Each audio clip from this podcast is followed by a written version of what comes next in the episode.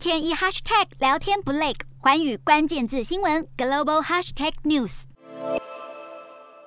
一枚巨大的飞弹升空，威力之大让周边扬起尘土，烟雾弥漫。俄罗斯二十号宣布成功试射了可以搭载核弹头的萨尔马特洲际弹道飞弹。总统普丁全程视察，并表示这是俄军发展先进武器的重大事件，可以突破所有现代反飞弹防御。俄方声称，这款飞弹不仅可以搭载核弹头，且射程涵盖全世界，能高速飞行，不易被空防系统拦截。试射成功，普丁高调向各国发出警告。根据美方消息，一枚萨尔马特可以搭载超过十个弹头。不过，美国国防部表示，俄罗斯试射萨尔马特飞弹前，已经依据相关协议，适当的通知华府试射的消息，因此并不构成威胁。面对俄罗斯不断升级的武装行动，乌克兰总统泽伦斯基向国际喊话，呼吁各国提供防空飞弹，协助乌国抵御俄军攻击。而有多个西方国家展现挺乌精神，像是挪威就宣布提供乌克兰。约一百枚法国制的西北风防空飞弹，这是一种极短程的地对空飞弹，可由单兵携带操作，也能配置在军用车辆、直升机或水面舰艇上。另外，罗马尼亚也宣布将会把库存军备转交给乌克兰军队。据了解，罗马尼亚国防部制定了修改法令的紧急草案。该草案指出，当局除了可以向北约成员提供武器，还可以向北约的潜在伙伴提供武器。而外界认为，罗马尼亚当局可能会向乌克兰交付一批乌国军方熟悉的苏联制武器。不过，各国军援乌克兰也成为了俄罗斯的眼中钉。一名美国国防官员警告，俄罗斯近期可能会将武器运输路线列为打击目标，试图减缓乌克兰的武器供应。